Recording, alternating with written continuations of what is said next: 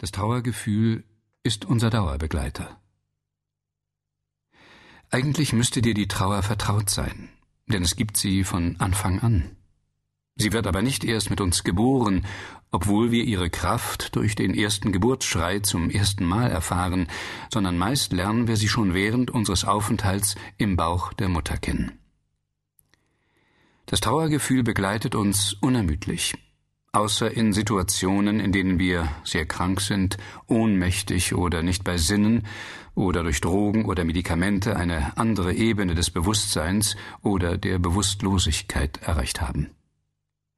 Trauer ist immer da und zu unserer Verfügung, wenn wir vor Erfahrungen der Trennung, des Abschiednehmens und des Verlustes stehen, wenn etwas keine Zukunft haben wird oder nicht so kommt, wie wir es uns erhofft haben.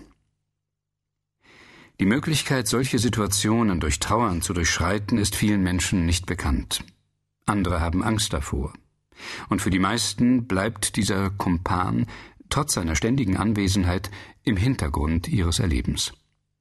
Es kommt dann oft vor, dass er uns ohne Vorwarnung unkontrolliert anspringt, dass er uns sogar blamiert und oft erst durch viel Mühe oder durch den Einsatz von Medikamenten zum Schweigen gebracht werden kann. Offiziell ist es uns erlaubt, nur sehr eingeschränkt zu trauern. Nicht in jeder Situation, nicht überall, nicht zu stark und nicht zu lange. Trauer ist nicht erwünscht.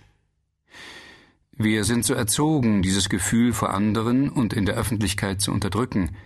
Wenn es unbedingt sein muss, trauern wir irgendwo im stillen Kämmerlein, und wir sehen zu, es zügig hinter uns zu bringen und schnell wieder loszuwerden. Auch wenn unser Leben zu Ende geht und wir klugerweise Abschied nehmen können, steht uns die Trauer zur Seite. Manchmal kommt dieser Abschied zu früh, manchmal aber auch zu spät.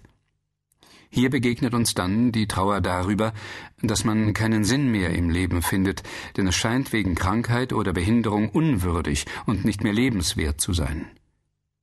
Da der Lebenssinn der wichtigste Lebensfaktor ist, ist sein Verlust ein Zeichen dafür, dass dieser Mensch gefährdet ist, in eine Depression abzurutschen.